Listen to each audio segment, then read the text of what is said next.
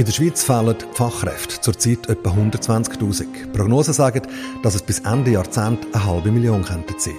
Wie hat so weit kommen und was können wir gegen den Fachkräftemangel machen? Helvetia, lass uns reden. Das ist der Podcast vom Strategiedialog 21 mit dem festen Duo Jobst Wagner, Unternehmer und Initiant vom Strategiedialog 21 und dem André Silberschmidt, Nationalrat von der FDP im Kanton Zürich. Heute mit ihrem Gast Samira Marti, sie ist SP-Nationalrätin im Kanton Basel-Land. Ich bin Patrick Rohr, Journalist und Moderator und frage mich schon lange, was ist eigentlich passiert, dass uns plötzlich so viele Leute auf dem Arbeitsmarkt fehlen. Und ich glaube, Jobst, da bist du als Grossunternehmer international tätig, der Richtige, um uns da eine Antwort zu geben. Ja, es ist nicht plötzlich etwas passiert, es hat sich länger anbahnt. Ähm, es ist auch nicht nur ein Schweizer Phänomen, das ist in Europa und sogar in allen anderen Ländern, wo wir tätig sind, jetzt aus eigener Erfahrung und Sicht also auch in Nordamerika oder China sogar. Ein wichtiger Faktor ist sicher, dass Demografie äh, da drin spielt. Wir haben seit dem letzten Jahr in der Schweiz eine Saldo-Negativbilanz. Das heißt, wir haben rund 30.000 bis 50.000 Leute, die Zahlen sind vom SECO erhärtet, die aus dem Arbeitsmarkt rausgehen und nicht können ersetzt werden durch junge Menschen. Das heißt, das ist der demografische Wandel, das ist ein Faktor. Zweiter Faktor sehe ich aus der Krise von der äh, Corona-Zeit her kommen. Da haben sich einfach viele Verhaltensweisen verändert, auch äh, Stichwort Homeoffice und andere Bedürfnisse der Arbeitnehmer, die dort anspruchsvoller geworden sind. Kommt dazu Generation Y, Generation Z, wo andere Vorstellungen haben. Und es wird einfach halt auch immer mehr ähm, Anspruch gestellt, zu Recht, es ist mehr Arbeitnehmermarkt heute, nicht mehr Arbeitgebermarkt sodass wir als, als Unternehmer, als Unternehmungen und Arbeitgeber attraktiver müssen sein und es ist beispielsweise auch noch so, dass wir zum Beispiel Mühe haben, Lehrlinge zu finden. Es gibt immer weniger Leute, die bereit sind, Lehrling zu werden. Und der letzte Punkt ist aus meiner Warte noch ein gesellschaftlicher Wandel. Die Frage, was hat Arbeit für einen Wert? Wie wird Arbeit auch wahrgenommen? Und Berufsbilder sind zum Teil auch renovationsbedürftig. Mhm. Also gesellschaftlicher Wandel auf der einen Seite, der Wettbewerb unter den Unternehmen, aber ganz klar, es fehlen auch Leute, weil immer mehr Pension gehen und immer genau. weniger nachrücken. Genau. Samira, wirst du Probleme am gleichen Ort verorten? Ich glaube schon, der demografische Wandel der ist absehbar gewesen. Mhm. Das Paradoxe ist ja, dass man die letzten 10, 15 Jahre vor allem darüber diskutiert hat, dass man das Gefühl hat, die Arbeit geht einem aus. Äh, es wird alles abgeschafft über Digitalisierung und so weiter und der Mensch und die Arbeitskraft ist etwas äh, mit, mit Ablaufdatum. Im Moment sind wir in der gegenteiligen Situation. Ich glaube auch, dass das ein Grund ist, die ganze äh, Angst vor der Roboterisierung und so weiter, dass, dass man zu wenig gemacht hat.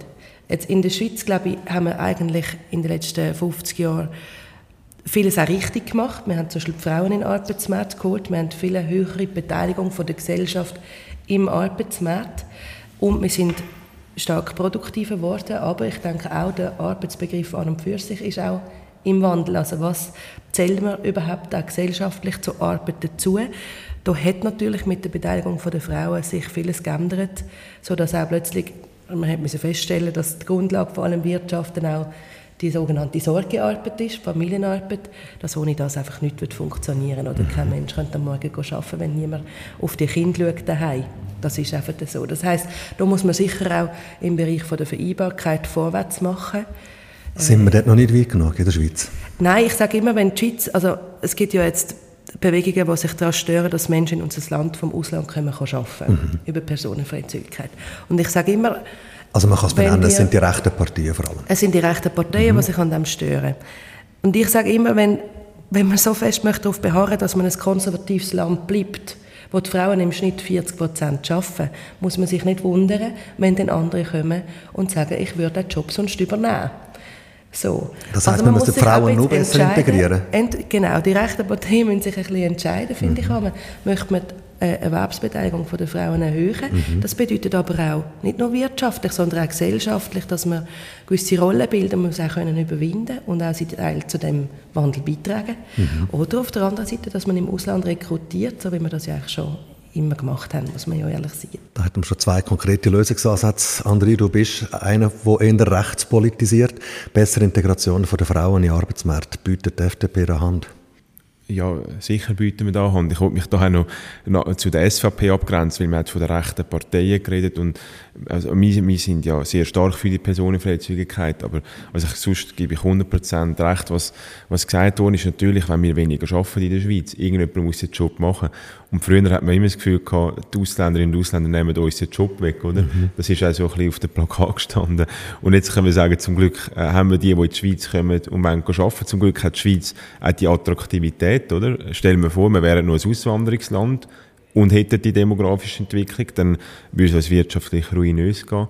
Und darum glaube ich, ähm, solange wir die Attraktivität haben, aber das ist ja auch immer ein, ein relatives Spiel. Also wenn andere Länder, wir sehen es jetzt beispielsweise äh, bei Portugal, mhm. da haben wir eine Netto-Auswanderung in der Schweiz. Das ist auch immer spannend zu sehen, dass die Personenfreizügigkeit ist nicht immer nur äh, One-Way, sondern es kann durchaus einmal auf die andere Seite gehen, wo äh, Portugiesinnen und Portugiesen wieder zurückgehen. Weil es Portugal viel besser geht. Weil Portugal hat sich entwickelt und, e und mhm. auch eine gute Kaufkraft, die man in der Schweiz geschafft hat und, und vielleicht den Lebensabend in Portugal verbringen Aber wir reden jetzt ja mehr über, über die Fachkräfte und ich denke, da ist ein entscheidender Punkt, ist auch, welche Anreize setzen wir von der Politik. Wir können ja nicht auf den Knopf drücken in der Politik und sagen, jetzt müssen alle mehr arbeiten. Aber wir können die Rahmenbedingungen verändern. Und ich denke, ein wichtiger Punkt ist die Individualbesteuerung. Mhm. Ähm, das heißt, heute ist es so, dass äh, verheiratete Ehepaare eigentlich zusammen besteuert werden und durch das relativ schnell in eine höhere Progressionsstufe kommen. Und da überlegen sich viel, soll ich jetzt mein Pensum von 20 auf 40 Prozent aufentun, weil die Mehreinnahmen, die ich habe, geht ein Großteil dann eigentlich für die Steuern weg, wenn der Erste oder die Erstverdienerin äh, ein, ein höheres Einkommen hat. Mhm. Und ich denke, da ist es wichtig, dass man endlich äh, dafür sorgt, dass jede Person äh, selber eine Steuererklärung hat und nicht mehr, dass das zusammen gemacht wird. Und das würde natürlich die negativen Anreize im Steuersystem massiv verkleinern, dass sich auch mehr Schaffen auch muss lohnen. Weil ich denke, mhm. das ist etwas Entscheidendes, wenn sich die Leute müssen überlegen müssen, sind die Anreize überhaupt richtig gesetzt, dass, ich, dass sich lohnt, mhm. mehr zu arbeiten, mhm. äh, dann sind das Hürden, die wir schnell beseitigen müssen. Darf ich die verschiedenen Themen ein auseinandernehmen? Ich finde das spannend mit der Individualbesteuerung. Ich finde die Integration der Frauen sehr ein wichtiges Thema. Ich finde die Zuwanderung sehr ein wichtiges Thema und würde die Themen gerne separat anschauen. Schauen wir zuerst die Integration der Frauen an. Samira, Du hast vorher gesagt, es ist ein Haufen passiert in dieser Hinsicht, aber wenn man die internationalen Zahlen vergleicht, eigentlich sehr wenig. Ähm, Im Vergleich mit anderen OECD-Ländern gibt die Schweiz 0,1 Prozent vom Bruttosozialprodukt aus für die externe Kinderbetreuung. In den skandinavischen Ländern sind das 2 Prozent, im Schnitt in der OECD 0,8 Prozent. Da hinkt die Schweiz offensichtlich hinten nach. Was könnte die Schweiz da noch machen? Ja, also du hast es jetzt eigentlich gerade selber gesagt, mehr Geld investieren, oder? Also das mhm. steht und fällt einfach mit der Infrastruktur. Mhm. Das zeigen auch Studien, dass wenn das Angebot besser ist, äh, das heißt, wenn es mehr Platz gibt und wenn die auch günstiger werden für die Familie, mhm. dann steigt äh, die Erwerbsbeteiligung der Frauen an. Es gibt auch Studien äh, vom, vom Bundesamt für Statistik, die zeigen, dass 30 Prozent der Frauen sagen, ich würde eigentlich gerne mehr, es ist aber zu mühsam, es ist zu teuer, es, ist, es geht nicht, je nachdem kommt es auch darauf an, ob man jetzt urban oder eher ländlich lebt. Mhm. Da ist das Angebot von der Kitas heute noch viel zu unterschiedlich. Und, Und das müsste der Bund dann finanzieren oder einfach die öffentliche Hand? Die öffentliche Hand, wir sind ein föderales Land, das ist klar, das mhm. macht nicht jemand allein, aber ich glaube, es ist schon auch äh, nicht gelöst, indem man einfach sagt, Kantone müssen halt schauen, weil wir haben ein bundesweites mhm. Interesse daran, dass der Service Public, es ist Teil heutzutage in anderen Ländern vom Service Public, dass der auch garantiert ist, weil wir ein volkswirtschaftliches hohes Interesse an dem haben und in dem Sinn kann man es jetzt nicht nur den Kantonen überlassen. Mhm. Es liegt auch eine Vorlage ja schon auf dem Tisch, wo mhm. massiv mehr Geld will investieren und wo ich darauf wirklich hoffe, dass, dass wir da wirklich vorwärts Der Nationalrat kommen. hat im März ja gesagt zu dem, 20 genau. Prozent wären das, wo dann die öffentliche Hand quasi wird beisteuern mhm. gegen die FDP. Ja, wir sind im Grundsatz einverstanden. Es aber. ist einfach, es ist, einfach, es ist sehr viel Geld, das der Bund muss mhm. zahlen und wir müssen einfach sehen, wir haben eine Schuldenbremse und alles Geld, was wir jetzt mehr beschließen zum Ausgeben, muss man ehrlicherweise diskutieren, wo wollen wir weniger ausgeben. Mhm. Also müssen wir vielleicht bei den Hochschulen sparen äh, oder man kann bei der Armee sparen oder bei der Kultur oder internationalen Zusammenarbeit, aber es ist einfach so, wir können nicht einfach unendlich viel mehr Geld ausgeben im Bund ohne die Steuern zu erhöhen. Oder? Sonst müssen wir, müssen wir halt ähm, Bundessteuern aufentun. Und darum sind wir der Meinung, ja, der Bund hat eine Mitverantwortung, aber das sind jetzt glaube etwa 700 Millionen pro Jahr mhm. wiederkehrende Kosten, die der Nationale beschlossen hat, wo wir gefunden haben, das geht zu weit. Aber es ist immer noch wahnsinnig wenig im internationalen Vergleich. Mit den ja, 0,1% Bruttosozialprodukt. Ja, es ist natürlich, weil vor allem Gemeinden und Kantone in der Schweiz für das verantwortlich sind. Auch generell für das Schulwesen bis zu einem gewissen Alter sind ja vor allem, also für die obligatorische Schule sind Kantone verantwortlich. Aber das ist mit und, eingerechnet, das ist die ganze öffentliche Hand. Ja, aber, eben, aber ich finde, man muss Kantone ein bisschen die Verantwortung nehmen. Ja. Sie können das nicht einfach abschieben. Kantone schreiben jedes Jahr äh, schöne Gewinne die haben, haben immer mehr Einnahmen als Ausgaben und am Bund geht es finanziell nicht gut. Und ich finde auch, wahrscheinlich ist auch das Bedürfnis äh, von der Familie in Hergiswil anders wie von der Familie in der Stadt Zürich. Und darum ist, äh, ich denke, eine bundesweite quasi eine Art äh, Grundunterstützung können wir durchaus unterstützen, aber die Spitze vom Bedürfnis, das muss das man vor Ort, oder? Da gibt es mhm. vielleicht gewisse Gemeinden oder Kantone, die sagen, das ist auch für uns ein Attraktivitätsstandort, äh, Attraktivitätsvorteil, wir wollen da mehr investieren mhm. und andere haben vielleicht auch noch andere kulturelle Hintergründe, die wollen weniger investieren. Gut. Also es ist Sache der Kantone, Samira? Ja, es ist aber wirklich ein bisschen das Gärtchen-Denken, das uns nicht weiterbringt, weil logisch, wir haben eine Schuldenbremse, kurzfristig stimmt das auch, wenn man mehr Geld ausgibt, muss man es nicht anders sparen. Ich glaube aber gerade bei so Projekten dürfen wir einfach nicht vergessen, wie viel auch äh, Anreiz das wird auslösen und dass eben ein Finanzhaushalt von einem Land ein bisschen anders funktioniert als mein Sackgeld als 16-jährige Teenager, oder? Mhm. Äh, von dem, wenn wir das Geld investieren, die 700 Millionen, die werden sich noch so lange auszahlen. Man weiß wirklich, also neun von zehn Studien, die die Kommission angeschaut hat, oder, hat klar gezeigt, Erwerbsbeteiligung wird aufgehen. Das sind dann mit den Steuereinnahmen, die Kanton, Gemeinde und der Bund alle werden haben. Äh, ich denke, das ist einfach eine Investition. Man darf das nicht als Ausgabe bezeichnen, sondern, sondern das ist eine Investition. Wo der Return ganz groß ist. Und da müsstest du als Unternehmer ja sagen, super, grossartige Idee, weil jetzt müssen häufig die Unternehmen selber auch schauen, dass Kinderbetreuung geregelt ist. Es gibt viele Privatinitiativen ja. und so weiter. Wo siehst du die Lösung? Das ist schon so. Andererseits bin ich natürlich auch wieder dagegen, dass die Steuern erhöht werden, wenn man so etwas finanziert. Also es ist irgendwie, um es ein bisschen linke Tasche, rechte Tasche, oder ich glaube, es muss eine Mischung sein aus mehreren Faktoren. Sicher hilft es, wenn dort äh, ein bisschen mehr gemacht wird für die Kita. Am Ende ist die Frage, lohnt sich zu arbeiten? Lohnt sich die Arbeit? Und jetzt rendiert es ja häufig nicht so, Frauen, ja, Es oder? rendiert häufig nicht. Äh, aber ich würde jetzt auch das äh, Scope erweitern. Nicht nur das Finanzielle ist ein Aspekt, sondern auch das Ideelle. Die Frage ist zum Beispiel von den Unternehmern, und das ist der Unterschied in Skandinavien, kennen das aus eigenem äh, Beispiel und Erfahrung, Anschauung. Dort wird zum Beispiel am Morgen in den Unternehmungen gibt es keine Sitzungen bis um, oder erst Sitzungen ab der 9 bis um 3. Und das ist zum Beispiel etwas, was es vereinfacht, auch für, eine, für, eine, für Partner, es ist übrigens nicht nur die Frau, sondern auch der Mann, wo man vielleicht mhm. Teilzeit nach einem Modell hat oder ein bisschen reduzierte Arbeitszeit hat und nachher auch vom Unternehmer her, Unternehmungen her, ein Zeitraster angeboten wird, hat, wo familienfreundlicher ist. Und so ein bisschen das, das Ausspielen Mann gegen Frau bin ich nicht unbedingt dafür, sagen, bei den Familien, wo es darauf abkommt, wäre es ja ideal, wenn beide ein bisschen ähm, etwas beitragen, oder? Mhm. Der Muttertag und Vatertag, ja gut, man macht einen gescheiteren Familientag. Also das, das ist so der Aspekt.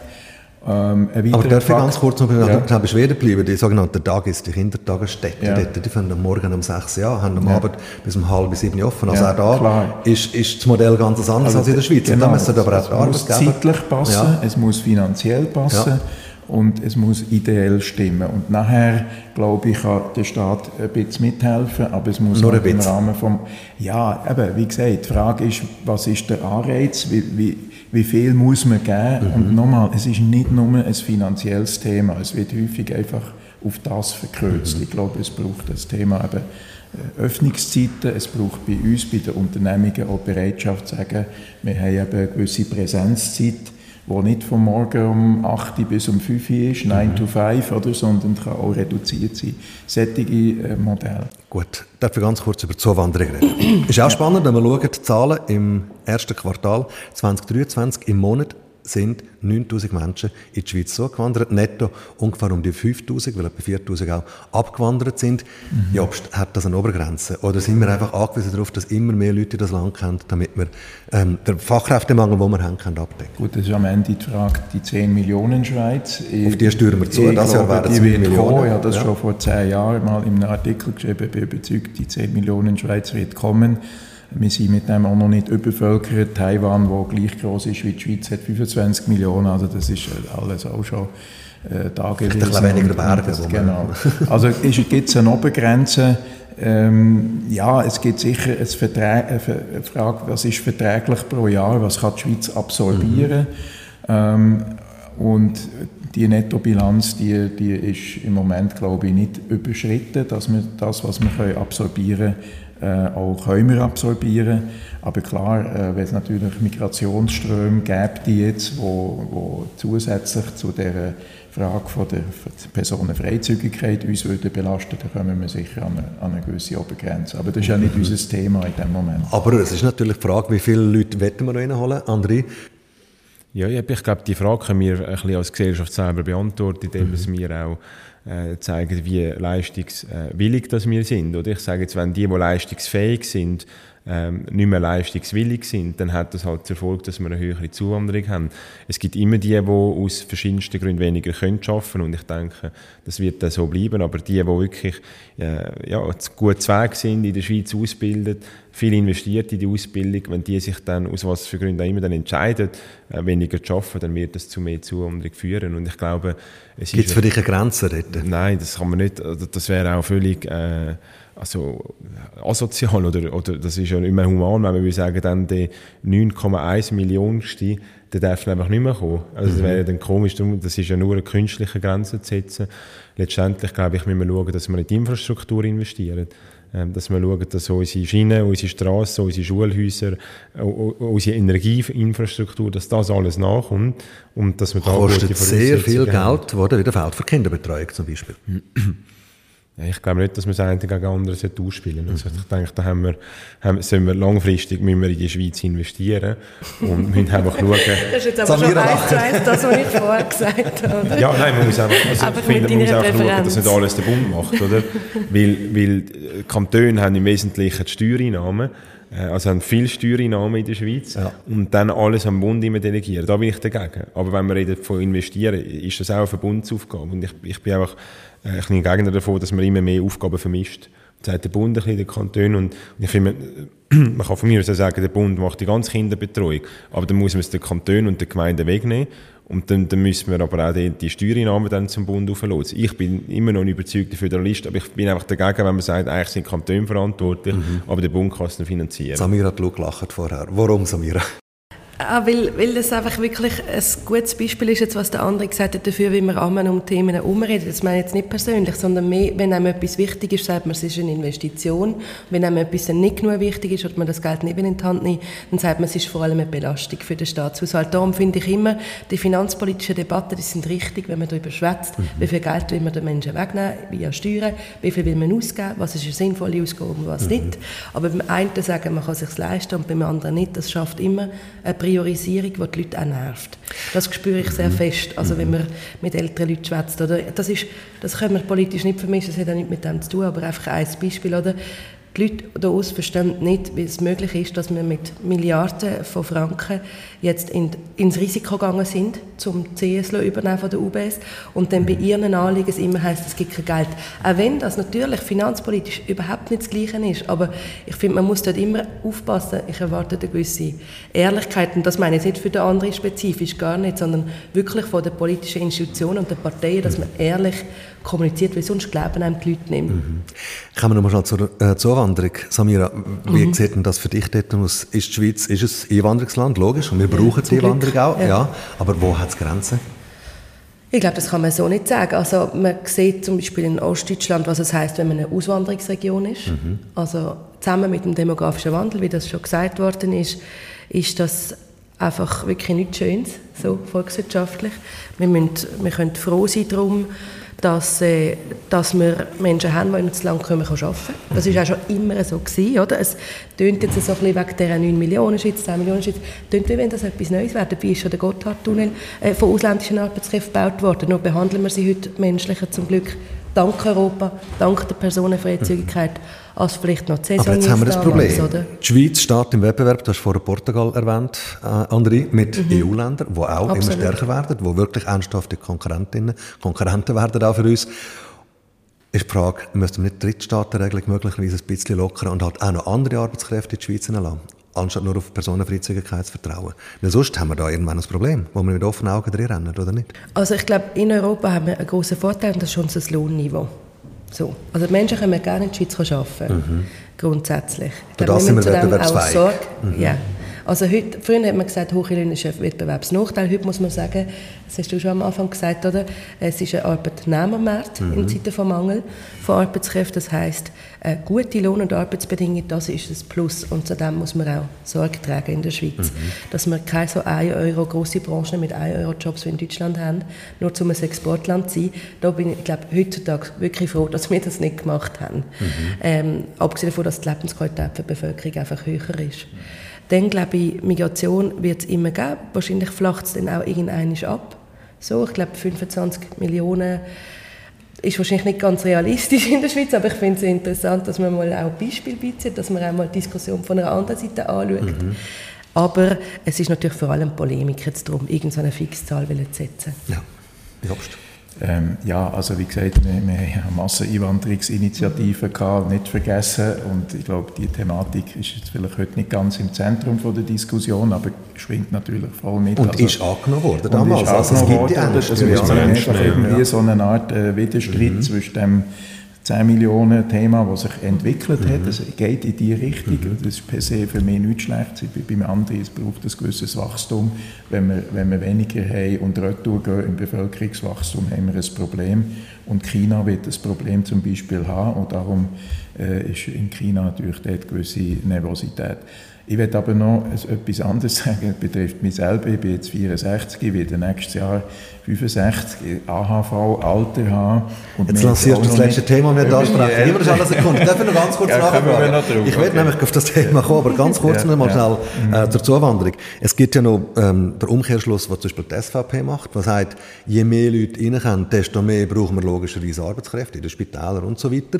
Ähm, wenn wir weniger Zuwanderung hätten, braucht man auch weniger Arbeitskräfte. Ja, aber das ist so der Hund wettelt mit dem Schwanz. Also ich meine, wir haben die Pflegeberufe zum Beispiel, wo seit, seit Jahrzehnten ein Mangel ist oder angesprochen wurde, früher Bauarbeiter etc. Das ist einfach Fakt und die brauchen wir, die Leute. Mhm. Und natürlich gibt das in dem Sinn einen, einen gewissen Schneeballeffekt, aber man kann ja nicht das Kind mit dem Bad ausschütten und sagen, das wollen wir gar nicht, weil sonst hätten wir eh immer mehr und, und über diesen Weg ist das, ist das gar nicht nach dem Verursacherprinzip gefragt. Also, da kann ich umgekehrt sagen, gut, dann müssten halt viel mehr Schweizer bereit sein, die Schaufel in die Hand zu nehmen und, und die nächste Gotthardröhre ausbuddeln oder bereit sein, in, in den Altenpflegeheim und sonst äh, dort äh, mitzuarbeiten. Ist aber nicht der Fall. Oder? Äh, von dem her, ich finde das eine absolut unehrliche Diskussion und die geht wirklich an der Ursache vorbei. Gut, reden wir über deinen Geburtstag. du wirst, du wirst ja. über 60. Ja. Das heisst, du würdest gerne noch ein länger arbeiten. Kann ich das Sicher, da zwischen ja. den Zielen raus? Genau. Mhm. Und, und dort äh, ist, das ist auch schon angesprochen worden, also Individualbesteuerung jetzt äh, für Leute, die im Arbeitsleben sind, ist ein Thema, mhm. der andere jetzt genannt. Und das andere ist, du wirst heute penalisiert, wenn du länger arbeiten willst. Da gibt es einfach steuerlich, AHV-mässig, gibt es einfach verschiedene Effekte, wo, wo man muss sagen, jetzt ein normal Verdienender, mhm. ja, der fragt sich natürlich, er, er will gerne. Es gibt andere Leute, die wollen definitiv nicht mehr oder können nicht mehr. Mhm. Gerade wo äh, schwerer arbeitende, also körperlich arbeitende, aber andere, die wollen das. Und da sollte man auch äh, eine Lösung finden, dass man, dort, äh, dass man dort einfach die Incentivierung, so wie wir es bei der Kita hatten, bitte auch äh, ermöglicht, dass man, wenn man älter wird, dort auch gewisse, gewisse Möglichkeiten hat. Gut, also die Lösung wäre einfach, Samira. Wenn mehr Leute in Pension gehen als nachrücken auf dem Arbeitsmarkt, muss man einfach sagen, das Pensionsalter rauf tun. Aber da sträubt sich die SP ja mit allen Händen und Füßen dagegen. Warum? Die naheliegendste Lösung?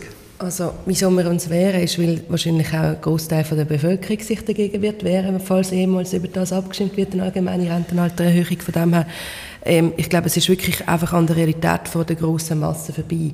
Wenn man die Zahlen anschaut, sieht man, äh, das Jahr vor dem heutigen ordentlichen Rentenalter ist nur noch die Hälfte der Frauen und der Männer überhaupt im Arbeitsmarkt. Es gibt diese Fälle, wie jetzt du, der einen tollen Job hat, der eine inspirierende Arbeit macht, der körperlich fit ist und im Kopf noch dabei ist und gerne möchte länger arbeiten die sollen nicht äh, bestraft werden dafür, wenn sie länger arbeiten. Was aber nicht geht, ist, dass man die Leute mit ähm, Anreiz dazu quasi zwingt, weil das machst in einem in einer Welt, wo man vom Einkommen, Lohn und Rente äh, lebt, wenn man davon abhängig ist, wenn man sagt, du kriegst einfach weniger, äh, wenn du gehst, dann ist das natürlich nicht ein Anreiz im positiven Sinn, sondern es ist eigentlich de facto für viele tiefe mittlere Einkommen ein Zwang. Mhm. Und das sehe ich bei mir zum Beispiel, meine, Mutter ist Primarlehrerin.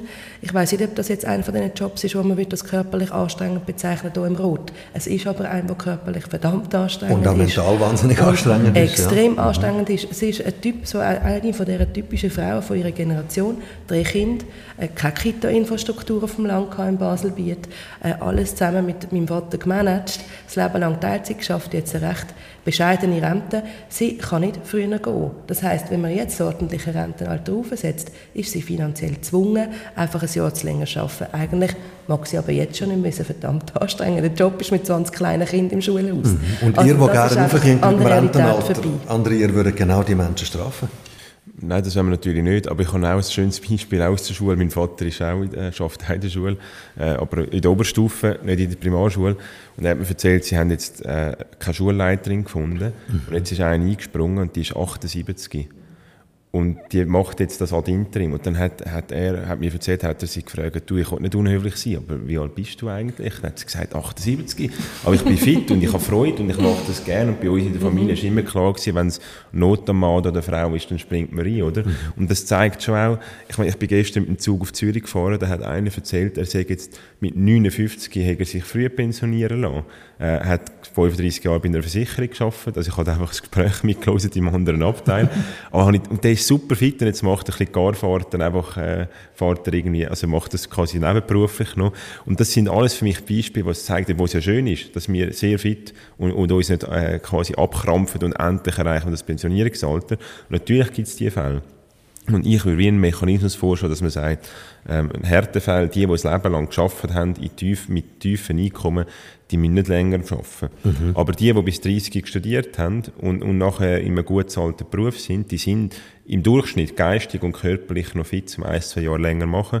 Und da gibt es eine Studie vom Bund, wo sagt, wenn man das Rentenalter rauf tut, hätten wir 23 Prozent weniger Einwanderung, also Arbeitsmarktmigration. Also es ist wirklich quasi das Angebot auf dem Arbeitsmarkt im Inland würde natürlich zunehmen, wenn man das Rentenalter für die auftut, die äh, leistungsfähig sind. Und, und wenn sie sich dann immer noch entscheiden, früher ins Pension also der, der mit 59 sagt, ich habe jetzt keine Lust mehr, der würde natürlich einen grösseren Penalty zahlen, oder? Mhm. Also in dem Sinn, Frühpensionierung können wir nicht verbieten und die, die sich das leisten können, die können das auch machen, aber die hätten natürlich dann einen grösseren Abschlag. Aber für mich ist klar, die, die das Leben lang krampfen haben, im Tieflohnbereich, dort müssen wir schauen, dass es für die nicht eine Benachteiligung gibt, wenn wir das Rentenalter anpassen. Aber zum auf das und, Thema und auf wie viel? Auf 66 im Moment? Oder würdest du auf 67 gehen, wie andere Länder in der EU? Also theoretisch zum TAV sicher müssen wir auf, auf 67 gehen. Mhm. Ähm, aber wir reden jetzt mehr über den Arbeitsmarkt und ich denke da, am Arbeitsmarkt hilft es, wenn wir schrittweise raufgehen. Ein Monat pro Jahr.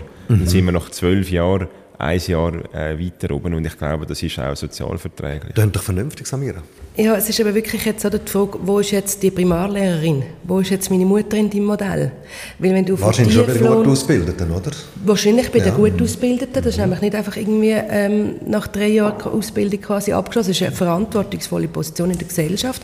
Ist auch nicht tief, tief, tief Lohnsektor. Trotzdem ist es ein anstrengender Job, wo viele auch äh, Teilzeit machen, einfach weil es in Vollzeit Aber das ist mein, mein Stichwort. Ich will noch das dritte Modell einbringen. Das ist immer so politisch, ist klar, es muss ein bisschen holzschnittartig sein und 65, 67 und all das. Ich plädiere mehr für eine Flexibilisierung, dass mhm. wir, wie gesagt, die Härtefälle sollen sich vielleicht schon mit 63 können pensionieren, die anderen mit 65, aber dass es sozusagen kann flexibel gehandhabt werden Und aus der Privatindustrie kann ich sagen, Teilzeitmodell, wir haben auch Leute, die 8, 69 sind, die mhm. Know-how-Träger sind, die bei uns in gewissen Projekten mitarbeiten und die sind vielleicht noch zwei Tage pro Woche. Oder? Und das können die sehr gut vereinbaren. Das ist sogar für sie gut, weil sie immer noch in dem Sinne eine, eine Sinnhaftigkeit haben und sonst die anderen drei Tage sie wandern oder was auch immer. Und ja, gerade im, im Ausbildungsbereich wäre auch, glaube ich, soweit ich das kenne, Teilzeitmöglichkeiten da.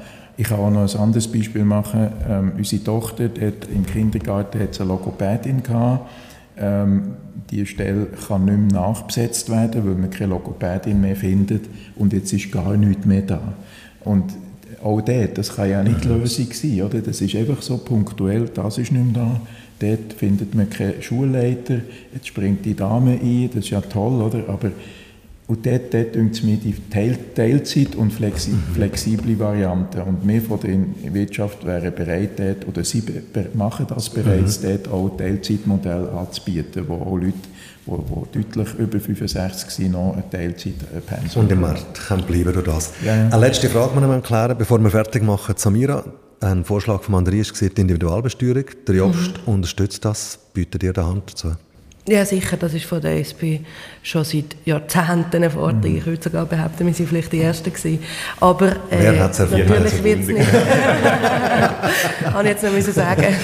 Aber äh, nein, also ernsthaft, das ist äh, das Projekt, das wir, wo wir zusammen da schaffen mit der FDP Frauen vor allem. Und das werden wir absolut unterstützen. Es wird auch nicht alle Probleme lösen. Das ist, glaube ich, schon mhm. auch so. Weil es greift vor allem bei den guten Einkommen, bei den hohen, dort wo die Männer, also ich sage jetzt trotzdem halt der Mann, das ist zwar falsch, aber ich sage jetzt, das erste hohe Einkommen hoch ist, mhm. dort wirkt das, aber wir haben natürlich in der ganzen Breite vom Arbeitsmarkt heutzutage ein Problem. Herzlichen Dank. Danke Samira Marti, Jobst Wagner, André Silberschmidt, Helmetia, wir haben geredet, Lösungsansätze zur Bekämpfung vom Fachkräftemangel im Podcast vom Strategiedialog 21.